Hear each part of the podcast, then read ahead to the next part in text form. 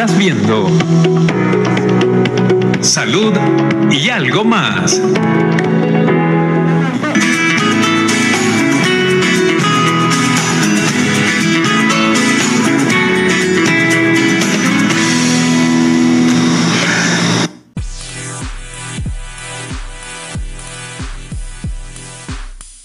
David Figueroa Flores, David Figueroa aquí, a- como dijo David, David Figueroa al cuadrado, ¿no? Eh, buenas tardes, compadre, buenas tardes. Delgado, un placer que estén con nosotros.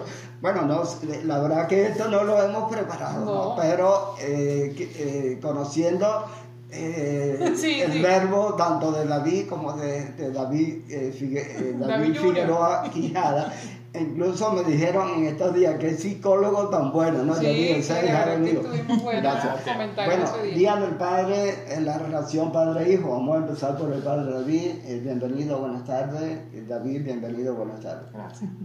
Buenas tardes, Fernando. Estamos en la casa, ¿no? Mm. Así es. Sí, me parece buena idea, ¿no? Buena idea. Y, y yo creo que es una primicia porque primera vez que David y yo estamos en un programa, entrevista. ¿Vieron? Salud y algo más lo Vamos a logró. luchar a ver quién Salud. habla menos, ¿no? Sí, sí. No sé quién habla más. Sí, y, nosotros incluso hemos pensado hacer un programa también, estamos hablando eso.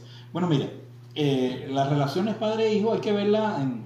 Son difíciles, ¿eh? Mm. Son difíciles, Bien son complicados, más en esta época, complicadísimo. En Venezuela, ahorita con la crisis, todo eso repercute en la dinámica familiar, las cosas han cambiado radicalmente.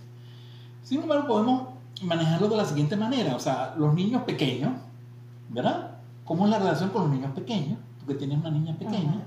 Después, con los preadolescentes, con los adolescentes, pues son otras cosas Sí, distintas. Y después los adultos, ¿cómo yo nos llevamos? Fernando tiene hijos adultos, yo tengo dos hijos adultos también. Entonces, yo creo que lo vamos a enfocar así. Empezamos con los chiquiticos, qué es lo que hay que hacer, cómo es la cosa, después vamos subiendo en edad porque cambia radicalmente, ¿eh?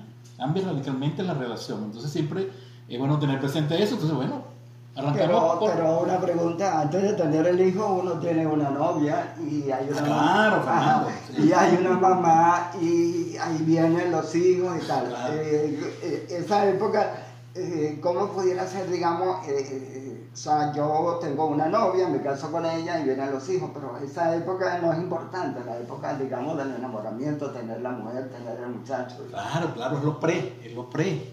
Es decir, fíjate que uno se dice desde el punto de vista evolutivo que uno escoge pareja. Muchas veces, realmente escogemos mal las parejas, es un tema.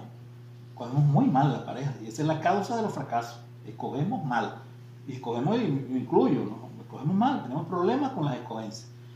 Eh, siempre tú escoges, eh, desde el punto de vista evolutivo, las, las mujeres caderudas, como ella, que te pueden procrear hijos sanos. ¿Entiendes? O sea, ese es el instinto. Sin meter la racionalidad, la, Mm. la civilización. O sea, el, el- el- el Homo sapiens buscaba parejas fuertes, sanas, simétricas, que le garantizaban la reproducción. Claro. Pues, reproducción. Entonces, ya desde que tú escoges la pareja empieza todo ese proceso. Por supuesto, uno es papá y, y- y el embarazo, imagínate tú eso. Es lo mismo un embarazo deseado que uno no deseado. Eso. Ahí empezamos. Es igual lo que saliste embarazada por accidente y te tuviste que casar apurada eh, con una pistola al hombre para que se casara, o fue deseado, fue planificado. Fíjate, ahí empieza, por eso que está muy bien lo que dice Fernando. Claro. Esos nueve meses, pues, es una cosa, ya tú eres papá y tú eres mamá, nosotros vivimos esa experiencia que es maravillosa, pues. Entonces, realmente empieza ahí. Eh, buenas mamás en el embarazo, mamás que se cuidan, mamás que son responsables, que no beben licor, que no fuman, ahí está, pues. Y papás que están pendientes, que le complacen los antojos, que le cantan su ¿Serán todos los padres así? ¿Ah? ¿Serán todos Bueno, los padres bueno. así en la relación con el Bueno, embarazo? aparte de eso, pero por ahí arranca el asunto. Y luego, bueno, cuando el niño nace y todas las cosas que, que David es experto en cuestiones de niños. ¿eh? Yo, yo no trabajo mucho con niños, David trabaja más con niños que yo. Por unas razones que yo, yo después puedo decir, pero yo creo que David, David es muy bueno en eso. No vale la palabra, porque si no... Sí, sí, David. Seria justicia. Ana, Fernando, gracias. Saludos a toda la audiencia que nos ve a través de Antorcha TV. Gracias por esta invitación. Compartir este momento con ustedes es un agrado total. Yo te completo un poco esa respuesta que es un poco diplomática y política y te la voy a hablar claro y raspado. Cuando alguien está buscando pareja y está buscando pareja más allá de un mero intercambio temporal, del noviecito del momento o de la salida del momento. Está buscando pareja para formar familia. Búsquese a su clon. Búsquese a la persona que más se parezca a usted. Porque entonces esa persona, hablando del terreno de la paternidad, va a tener valores, creencias y estilos de crianza similares a los tuyos. Entonces, cuando el niño se porte mal, probablemente los dos lo van a sancionar de manera similar. Cuando el niño haga una conducta adecuada, pues van a tratar de premiarlo de la misma manera y van a inculcarle valores que sean congruentes de padre y de madre. Los padres y las madres tienen que ser una unidad indestructible e irrompible, donde no hay diferencia de autoridad, sino lo que hay es una autoridad compartida. Y eso en la mayoría de los hogares es difícil de comprender. No hay una jerarquía entre papá y mamá. Entonces, al final del día, si vamos a empezar desde el principio, búscate una persona que se parezca a ti, que tenga una familia parecida a ti, que tenga sueños parecidos a los tuyos, que tenga deseos, metas de vida, valores y creencias parecidos a los tuyos, y eso aumenta las probabilidades de que esa relación sea funcional y procree hijos que también puedan ser funcionales. Por ahí va la cosa. Excelente, porque siempre dicen hay que buscar lo contrario a ti. No, Y ahí los complementos se atraen, pero no viven juntos. El- el- Eso es la- el embuste más de grande la que media, existe. la media naranja, no. Porque fíjate, diciendo, ¿qué pasa? Cuando David dice que se parezca, no, no se parezca físicamente. Claro. Porque los hombres, estamos hablando de su personalidad, de sus valores, de, de su cultura. ¿Por qué? Va a haber menos fuentes de conflicto, ¿entiendes? No hay nadie igualito a ti, no hay pareja ideal. No hay príncipe azul, ni hay dama, dama, ¿qué? ¿Cómo La reina, no La reina del, del no, eso no existe. Pero mientras más semejantes son las creencias, hay menos fuentes de conflicto. ¿Te das cuenta? Si a mí me gusta la música clásica, me gusta echarme la salsa, me gusta echarme el trago, me gusta el deporte, me gusta salir los viernes, y mi mujer no le gusta eso, ella le gusta estar en la casa, ella no le gusta bailar, no le gusta... Lo más probable es que va a pasar. Claro. ¿Eh? Que El gran problema, el gran error es que muchas veces la persona se casa tratando de resolver problemas. Es decir, si yo soy tímido y tú sabes bailar, yo me voy a casar con Ana porque Ana me va a enseñar a bailar. Yo voy a estar con Ana porque Ana es más divertida que yo. Tremendo error porque tú no puedes cambiar a nadie. Y te friega. Y llega un momento que eso más bien es una fuente de conflicto. Entonces, traten de buscar personas semejantes. Por eso es que tú no te puedes casar con alguien que lo conociste hoy. Tienes que conocerlo. Bueno, un el fin de amor a semana. primera vista. No, ¿qué pero- es eso? No existe Eso es lujuria. eso es lujuria básica, atracción a primera vista, química a primera vista, amor. El amor surge de conocer, la hay que convivencia. conocerse. Hay Excelente. que conocerse porque ¿cómo sabes tú? Amor por internet, falso, porque Sí. no hay una convivencia real entre esos dos seres humanos. Hasta que no hay convivencia, no podemos hablar de, un- de una generación de un afecto genuino. Y otra cosa para complementar un poco lo, que hablábamos del tema de, de justamente de la escogencia de pareja, que tenga creencias similares, efectivamente eso es muy valioso. Ojo, siempre hay chance de que la cosa falle, pero eso aumenta las probabilidades de que vayan bien. Y que al final del día, genuinamente tú no busques lo que no tienes. Cuando tú buscas lo que tú no tienes, tú estás buscándote un dueño que te esclavice, porque tú vas a ser esclava de lo que no tienes. Tú no buscas lo que no tienes, tú sales completa a la calle a buscar a alguien que esté completa igual que tú y que juntos compartan esa plenitud. No vayas a buscar lo que no tienes. Yo Excelente. estoy bien solo, pero con esa persona estoy mejor. Pero yo estoy bien solo, ¿no? Bueno, esto, este definitivamente este programa promete, pero ya tenemos que ir a nuestro primer corte y volvemos con más. Hoy conversando la relación padre-hijo próximo al Día del Padre este domingo. Ay,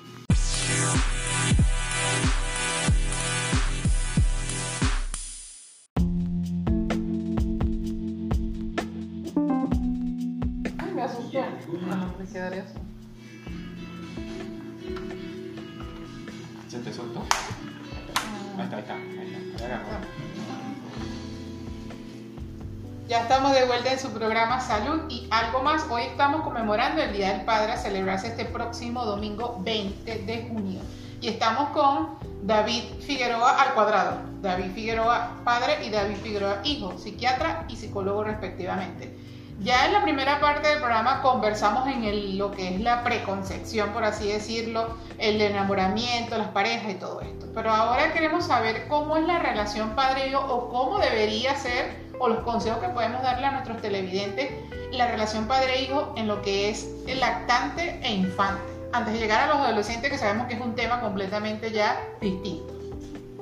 Bien, yo creo que comienzo por allí. Es, es el área que más frecuentemente manejamos. Nosotros tratamos de dividirnos los espacios. Eh, cuando tienes un lactante o incluso desde el vientre, el padre tiene que ponerse al día, porque el padre está en una seria desventaja frente al papel tan abrumador y dominante que juega la madre. Por un hecho muy sencillo, el vientre es de ella. El cuerpo es de ella, quien lleva al bebé durante nueve meses es ella. Entonces el padre tiene que tratar de hacerse presente desde ese momento en la vida del niño, a través del hablar, a través del contacto, a través del sobar la barriga, todo eso. Una vez que el bebé nace, el padre tiene que tomar un papel, un rol tan activo como la madre en la crianza diaria del niño, porque te repito lo que te dije hace un ratito, el amor surge de la convivencia. Entonces, el asociar el afecto, el afecto con la madre se da de manera natural, porque son nueve meses de nutrición y de compartir. Allí hay una convivencia eh, estricta y que no te puedes huir, porque el bebé no se puede salir de ahí, no tiene opción. Entonces al papá le toca generar un sistema de convivencia donde se gane el afecto de ese bebé y el bebé aprenda a identificarlo como su figura de protección y de afecto. Entonces el papá tiene que participar en las rutinas diarias, el baño, el cambiarlo, el alimentarlo. Se tienen que dividir. Una vez en la madrugada se para mamá y una vez se para papá. El trabajo es de los dos, el chamo es de los dos, lo hicieron los dos y es un trabajo conjunto. Pero yo sí recomiendo, si tú quieres ser un papá activo y generar una relación sana con tu hijo, mantén un vínculo incluso más estrecho que el que pueda mantener la mamá, independientemente de que la mamá biológicamente tiene ventajas. La mamá es la que amamanta, hay una conexión dada por los Ya, nueve claro. meses de vientre. Entonces, el papá le toca entrar en competencia y darle Pero el fuerte. papá le puede hablar el tetero cuando no está la mamá. Por y eso muchos papás no lo supuesto, por supuesto, el papá puede ser el que te ayude a descubrir el mundo. El papá puede ser el que te enseñe a descubrir que tienes una mano, que tienes unos pies, el que te enseñe el juguete, el que te haga conocer el mundo. El padre tiene una función importantísima en la vida de los hijos, que es el contacto con el mundo social. El padre te abre a entender que hay otros además de ti. Entonces, esa figura es importantísima y clave. Y luego, en la medida que va avanzando, el padre, independientemente del sexo del hijo, puede generar una relación estrecha. Porque la función inicial del padre es enseñar a ese ser que viene absolutamente dependiente y limitado a irse convirtiendo paulatinamente en un ser autónomo y capaz.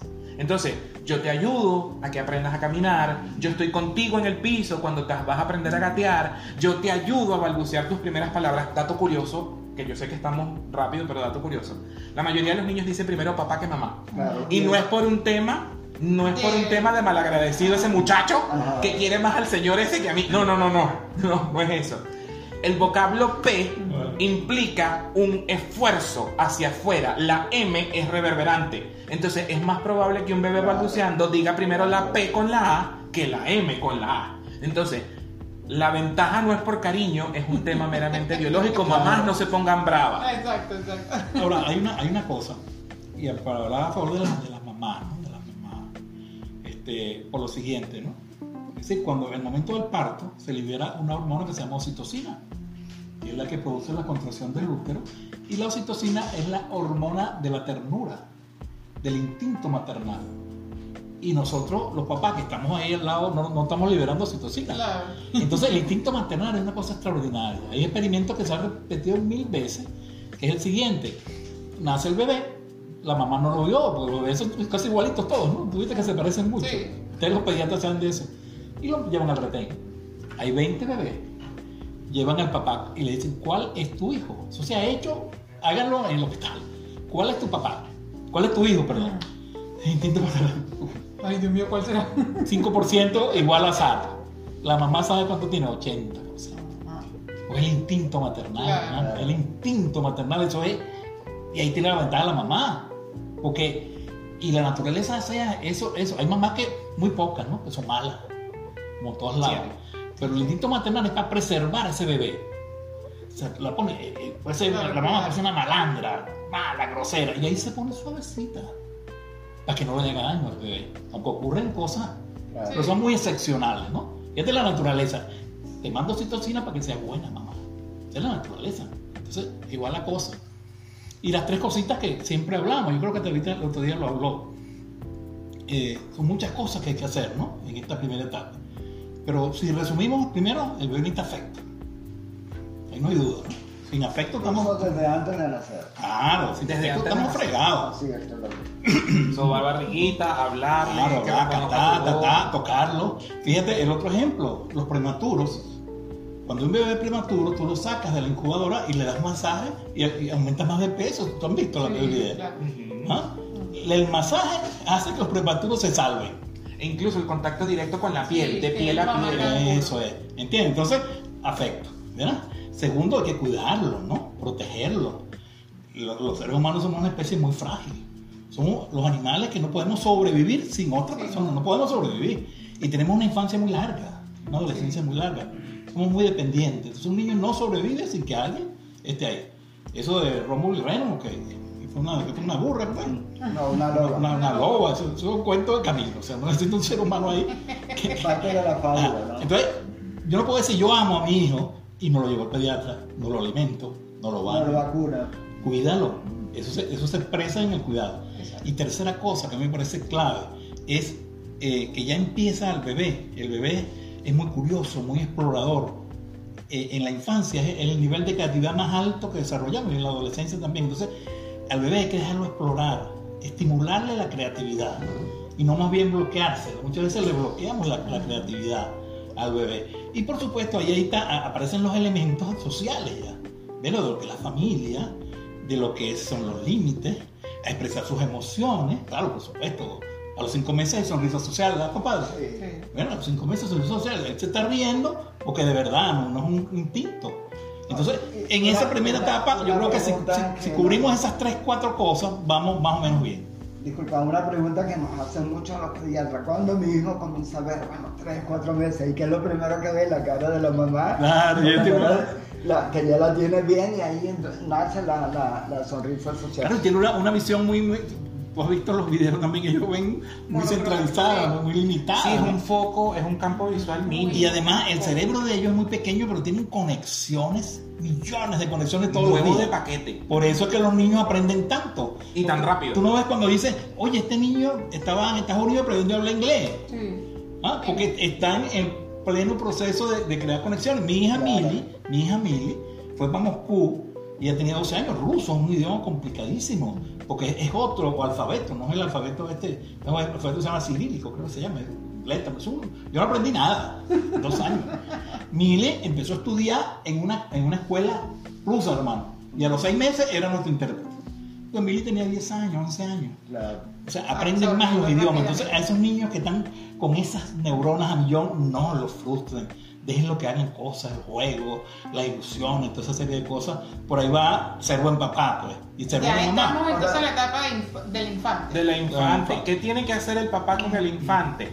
Ya que la mamá tiene naturalmente la batalla ganada, gánate tú los momentos significativos. Es decir, que el papá esté asociado con cada aprendizaje significativo. El gateo, la marcha, las primeras palabras, el, el- el- lo que llamamos el, el potty training, que es el entrenamiento con la poseta, el dejar de ir en el potecito, el quitarte el pañal, el control de finteres, que papá esté ahí presente como un, como un ejecutor activo y enseñante, que realmente se involucre en el proceso y eso permite equilibrar y que no sea el tema de que venga mamá y le dice si te portas mal le digo a tu papá porque entonces el papá es equivalente es lo mismo que policía coco o cualquier señor ajeno. porque fíjense el error tan grave que cometen algunos padres. Yo delego mi autoridad y mi poder como padre en cualquier otro agente externo, llámese policía, el El coco, coco. el médico que te viene a inyectar. Entonces después ustedes tienen que lidiar con un montón de adultos que tienen fobia a la salud y que no asisten y no hacen prevención y se mueren por tonto. Sí, Porque de es. chiquitos los enseñaron que te voy a castigar inyectándote. Entonces esos errores no se pueden cometer. Ya a estas alturas, no. Ya entendimos que eso no se hace. ¿Qué debe hacer papá? Involucrarse en el proceso y no ser una figura de referente de castigo, no. Sino que sea un proceso compartido donde un día te toca a ti, otro día me toca a mí y nos balanceamos para que ninguno de los dos sea percibido como el malo de la película Exacto. y conservemos nuestra cuota de autoridad frente a ese niño que está creciendo y que al final el niño quiere hacer lo que le da la gana. Claro. Y tú tienes que ponerle ciertos límites. Fíjate, David, yo siempre le digo a la gente que cuatro años, ya vamos, el niñito va creciendo, ya tiene 2, 4 años ya, un preescolar. Un preescolar. Ajá, entonces yo le digo, mira, él no tiene capacidad de abstracción. De ayer, ¿verdad? El gran eh, psicólogo suizo describió unas etapas de sensoriometría, eh, operaciones concretas. sensor- eso, eso, él no es capaz de entender la cosa. Cuando uno le dice, mira, el niño Jesús te va a traer un juguete, eso es mentira. Pero él lo cree, porque él no Claro. tiene capacidad de atención, pero es una mentira bonita. Exacto. Después tú te das cuenta que eres tu papá. Pero si tú le dices, tú eres un mal niño, él lo va a creer. También. Tú vas a ser un estúpido, lo va a creer. Entonces no le digan cosas feas. Dile, tú eres un buen niño. Tampoco lo engañen, tú eres un genio.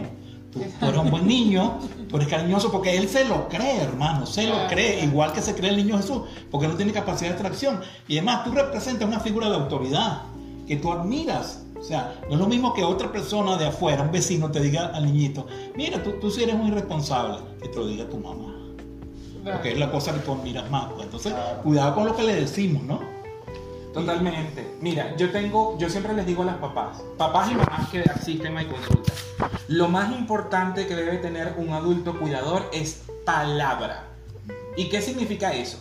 Que si tú agarraste a tu hijo y tú le dijiste, si te sigues portando mal, te voy a arrancar la cabeza, te va a tocar arrancarle la cabeza al muchachito. exacto. Sí, sí. Porque si tú no se la arrancas, No. el chamo va a entender que tú dices una cosa y no lo prometes. Por lo tanto, mentir es válido y lo que tú dices no tiene efecto. Y un adulto responsable que quiere crear un hijo responsable y sobre todo un hijo útil a la sociedad, tiene que enseñarle que el valor de la palabra empeñada es lo más grande que tenemos como seres humanos, nuestra credibilidad. Entonces, las palabras que tienes que usar son palabras que se puedan cumplir. Es diferente que yo le diga, si te vuelvo a ver haciendo eso, te voy a sancionar o te voy a castigar. O si te digo, el sábado te voy a llevar a comer helado.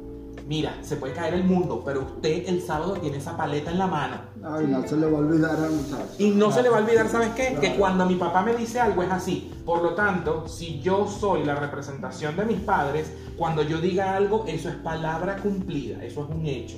Y eso es valiosísimo. Y, y viene de los pequeños detalles. Fíjate que no estamos hablando de nada elaborado. Sí, no te estoy pidiendo una acción extraordinaria. Sí. Te estoy pidiendo que tengas el énfasis y el entendimiento de que las pequeñas acciones tienen grandes repercusiones. repercusiones. Es el efecto mariposa.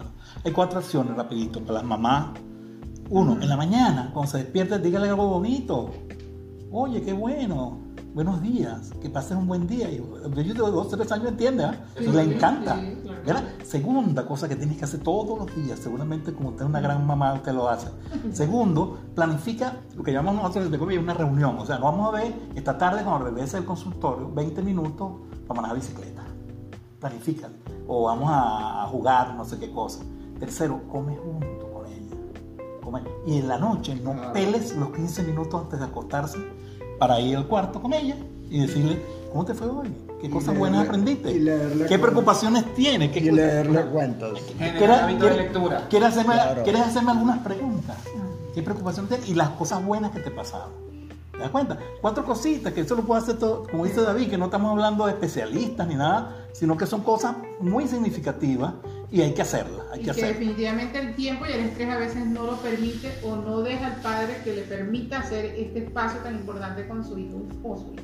Eh, Nosotros hablamos en el programa que tuvimos contigo hace como tres semanas sobre eh, darle, aumentar la autoestima en el niño y cómo ser eh, las épocas desde la infancia hasta ser un adulto, eh, digamos, con, eh, digamos, un, tremendo potencial. Pues yo siempre creo que eh, la, la familia es fuente de muchas fuentes de, de- eh, es decir, de, de- de- gran reciprocidad, pero también puede ser lo contrario. ¿no? Sí, grandes gratificaciones y grandes y sufrimientos. grandes sufrimientos. Pues entonces esos padres que le dicen a los hijos, tú eres bruto, eh, tú no puedes, no lo, lo- Oye, el muchacho termina siendo bruto. pues, Totalmente. Se cree que se convierte en bruto y, y una, pala- una mentira dicha mil veces se convierte en realidad.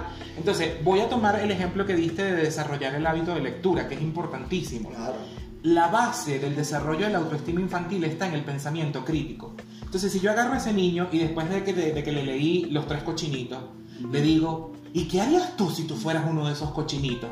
Y lo dejo vivir, lo dejo crear, lo dejo soñar. Estoy estimulándole el decirle, uno, para mí lo que tú digas tiene valor. Tu palabra es Claro. importante, a mí me interesa escucharte. Claro. Y segundo, tú tienes el derecho a crear y a cambiar las cosas. Entonces, a partir de ahí surge la creencia firme de que yo puedo, yo soy capaz y como soy capaz, voy a poder enfrentarme a, la- a las vicisitudes o alegrías que se me vengan en la vida, independientemente de lo que sea. Y parte de lo pequeño. Hay una cosa que seguramente. ir- tenemos que ir a la pausa. Que lo vamos a ver en la próxima pausa, pero se lo voy a dejar para que no, no se vayan de ahí. Ah, la diferencia entre tener un hijo varón y una hija hembra. Ajá. Trascendente.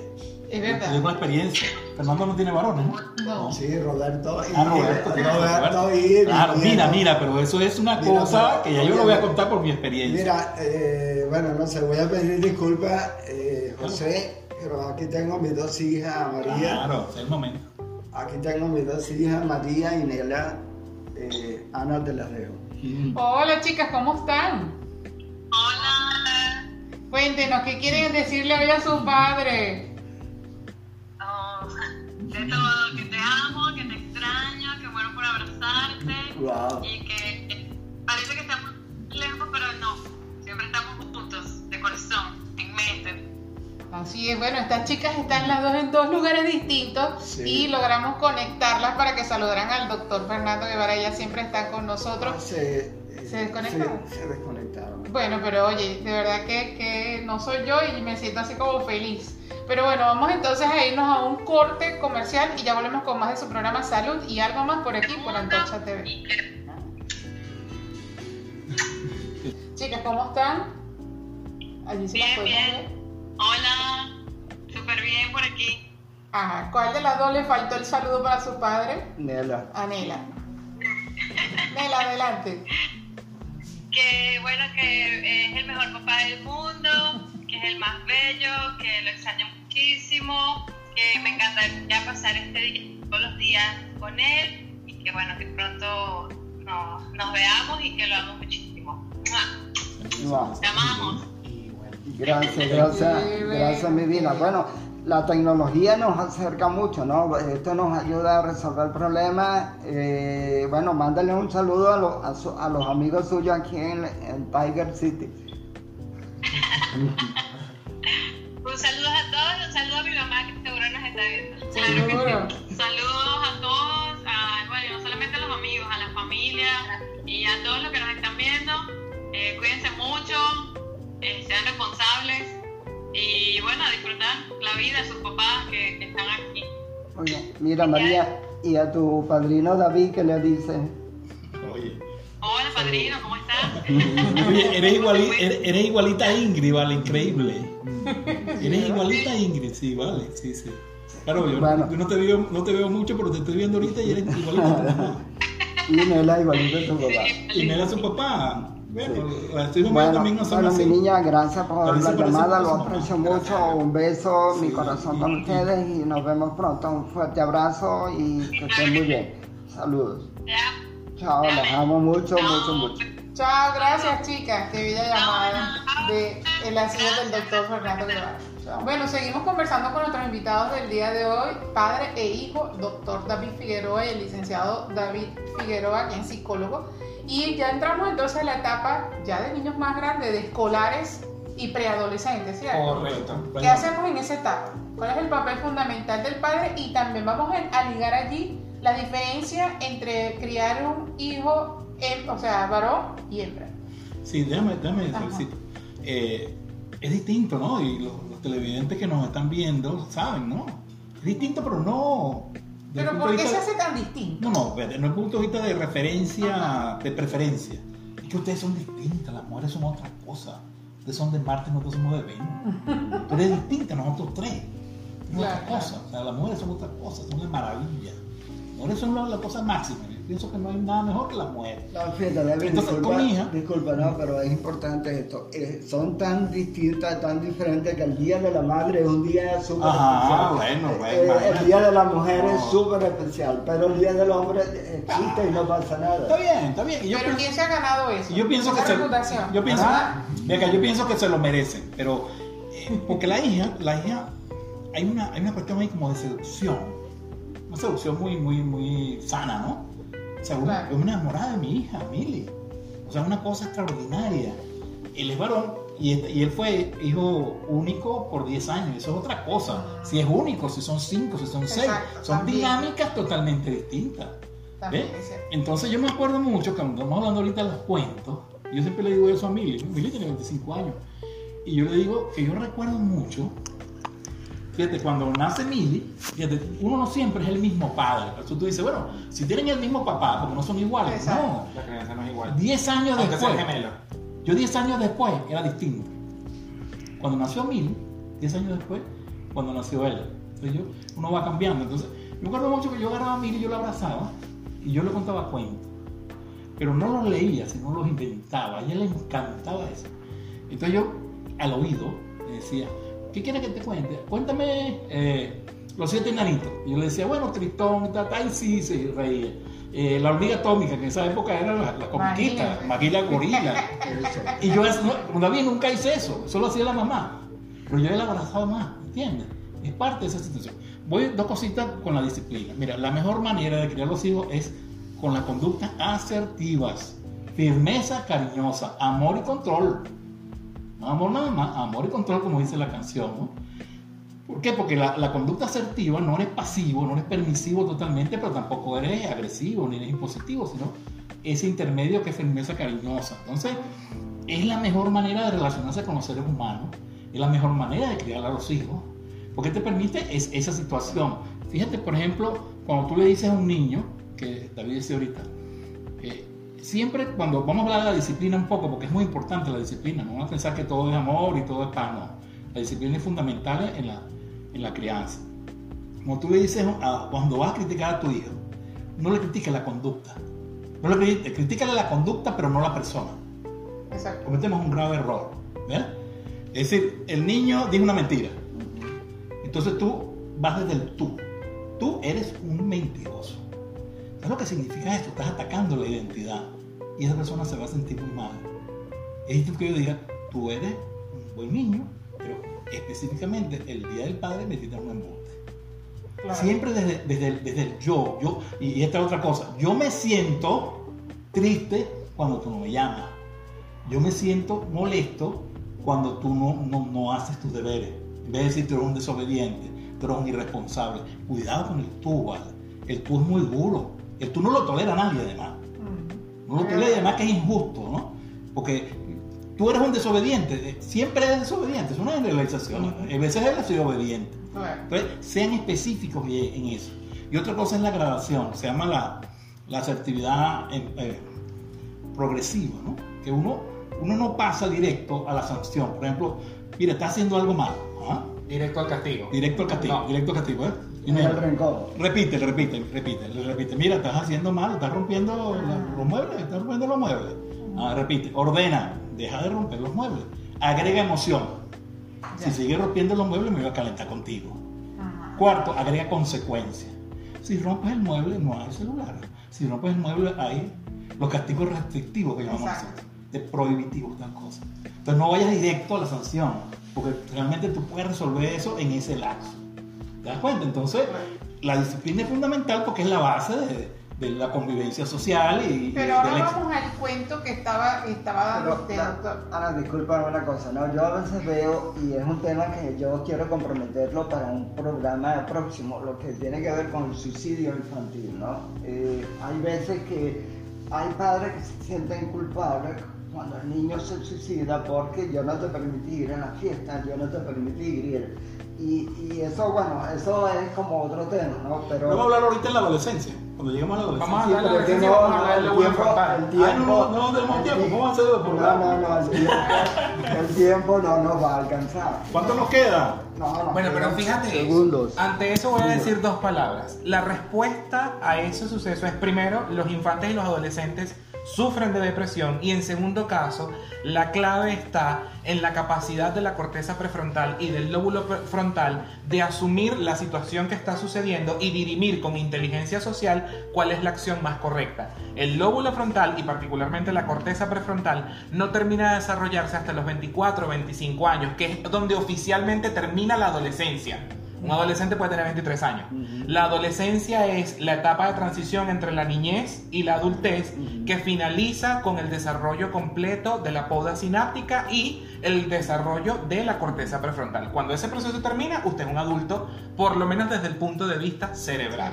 Y dos cositas sobre el tema de la disciplina y del afecto. Si usted lo quiere buscar en casa para tener más información, busque una cosa que se llama el binomio afecto-autoridad, que es la firmeza cariñosa de la que nosotros les hablamos. Es decir, soy afectivo, estoy contigo, pero si tienes un comportamiento inadecuado y poco funcional, mi labor es cambiarlo y controlarlo. Entonces ahí el niño aprende una cosa maravillosa, que es que papá o mamá no me castigan porque son malos. No, papá y mamá me castigan porque me quieren tanto que quieren que mi comportamiento sea el mejor posible, el más Claro, funcional, el más claro. adecuado. Y con el tema de la disciplina, les doy la estructura. Trabajamos una estructura asertiva donde vamos. Primero, hacemos lo que todo el mundo hace mal. ¿Qué hace la gente? La gente te dice lo que no quiere en lugar de lo que quiere. Yo estoy aquí metiéndome con esta taza y vienes tú y me dices, David, no tumbes la taza. El cerebro no entiende el no. Si yo te digo, no pienses en un elefante rosado, ¿qué pasa con tu mente? Ya pensé en el elefante. Inmediatamente, entonces. Ah. No me digas lo que no quieres, dime lo que quieres. ¿Cuál es la estructura de una advertencia bien hecha? Primero, está bien, por la mala costumbre, dile lo que no quieres. No quiero que toques la taza. Segundo, ofrece una conducta alternativa. Tú le tienes que decir al chamo que otra cosa puede hacer para entretenerse que no Claro. implique un riesgo o una acción inadecuada. Mira, quiero que vengas y te sientes aquí a mi lado. Toma este juguete o toma el cuaderno porque te toca hacer tarea. Tercero, como bien lo dijo, introduce emoción y consecuencias. Si no lo haces, te voy, a, te voy a castigar porque me estoy molestando con lo que estás haciendo porque eso nos afecta. Y cuarto, le dices, si, lo, si, no lo, si no cambias el comportamiento, te voy a castigar y agrega tiempo. Ya. Y si el chamo en 20 segundos no ha modificado el comportamiento, le aplicas la sanción. Pero no te vayas de energúmeno, porque para empezar, no puedes castigar si estás molesto. El padre que está castigando tiene que estar estoico, en control. ¿Por qué? Porque mi papá me está castigando porque quiere que yo me porte bien, no porque me odia. Si tú estás bravo es que me odia. ¿Me entiendes? Entonces, estoico, aplica el castigo, pero no de una. Dale tiempo a ese cerebro para que genere una conducta alternativa y pueda por sí mismo corregir el comportamiento. Entonces el chamo aprende a autorregularse. Y esa es la base de la, de la crianza, que el chamo se autorregule. Ahí está la clave. Hay una cosa, una herramienta también que se llama el reencuadre de las conductas. Típico. Dos hermanitas. 8 años, 5 años. ¿Verdad? Tiene juguete de 8 años, la chiquita más instintiva se lo quita. ¿Verdad? Entonces, ¿qué hace el muchachito de 8 años? ¿Qué hace normalmente? Le mete un, se lo da y la muchachita llora. Entonces, uno siempre tiene que ver cuál es la intención positiva de las conductas. Toda conducta tiene una intención positiva. ¿Cuál es la intención positiva del muchachito? ¿Mm? Recuperar su Claro, juguete. ese era su juguete. ¿verdad? Pero el método que usó fue malo porque le diste un golpe a la niña. ¿verdad? ¿Y cuál es la intención positiva de la niña? Agarrar un juguete que quiere, porque ella no tiene capacidad de ver que no es ella. Entonces tú reencuadras, ¿el reencuadre qué es? Yo le digo, mira, tú puedes obtener tu juguete sin necesidad de pegarle. Vamos a buscar conductas alternativas. ¿Qué podrías hacer diferente? Ah, bueno, llámame a mí, yo te lo resuelvo. O llama a tu mamá, o llama a un adulto que te resuelva eso. O sea, tú le reencuadras la conducta y le das opciones que él la busque. O negocia con la niña. Un ratico tuyo, un ratico yo. O juguemos ¿Te juntos. das cuenta? El, el reencuadre es cada minuto en tu relación familiar. Estoy seguro que tú ya tienes que estar reencuadrando la conducta. Ajá, agarraste esto y tomaste demasiado. Tu intención positiva es gozar. Pero el problema es que esa intención te genera un problema porque ta, ta, ta, ta. Entonces, ¿cómo haces para gozar sin tener que hacer esto? Reencuadre, reencuadre. Bueno, ya. Bueno. Oye, ya no, ya José nos está tiquiti cortando, pero bueno, eh, rápidamente. como dos minutos. Sí, nosotros, bueno, yo me siento súper feliz de tenerlos acá. Los felicito al doctor por el Día del Padre. Pero, ¿qué nos dicen de la relación, de su relación? Ya que usted dijo que era distinta con Milly. Ajá. Ahora le pregunto yo a David, ¿debemos de tener esa, esa restricción de que abrazaba a Milly pero no abrazaba a David? No, No, fíjate, no, a mí no. me abrazaba. No, no, Lo que no. pasa es que él estuvo más presente Eh. en los primeros años de Mili. Mis primeros años, yo te voy a explicar cómo eran mis primeros años. No, Era no acuesta al niño, acuesta al niño en dos sillitas, porque yo dormía en el colegio médico, en el consejo municipal, en la alcaldía. Entonces, mis primeros años. Yo vivía en la vida pública. Mi papá estuvo el- más en casa el. Mili. yo era el alcaldito. Ah. Entonces, o sea, yo vivía en la calle y yo andaba con él para arriba y para abajo, pero el proceso de vivir en casa lo vivió más con Mili porque ya había bajado un poco. Claro, yo no, 90 y pico yo viví en público. Yo soy un, y Mili es mucho más, más eh, tímida y yo soy mucho más extrovertido Pero, pero porque yo nací que, en que el esa dinámica es importante. Es el mismo papá, pero había un contexto. Pero yo recibía cariño igual en la sillita. Exacto, ya tenemos que irnos. Tenemos que Un irnos, ¿no? mensaje No, de padre yo, yo, yo- un, un segundo nada más. Eso de que un padre abrace a un hijo y lo bese, eso. No, no, yo beso a David y no, no Bueno, vemos, no hombres. no lo hace. Claro, no, no, no. Y yo pongo cara de asco. Ah, bueno, no. ¿Sabes sabe una cosa buena que vamos a hacer un programa? No de adolescentes, porque adolescentes se trabaja mucho. ¿Cómo manejarnos con los adultos? ¿Verdad? Es un hijo adulto hijas es otro tema. Mire, hermano, ahí, ahí, porque Ya. tiene ideas distintas, Bueno, hay ya, ya confrontación. tenemos que irnos. Bueno. Eh, Gracias David, gracias David. A ustedes gracias por la, por la sintonía, por estar allí, por seguirnos, por estar pendientes de nosotros. Eh, nos agrada cuando vamos a un sitio y nos hablan eh, salud y algo más, Antorcha TV. Un fuerte abrazo para todos los padres, mi respeto y que tengan un feliz fin de semana. El lunes vamos hablando. Uh, el menú van a ver.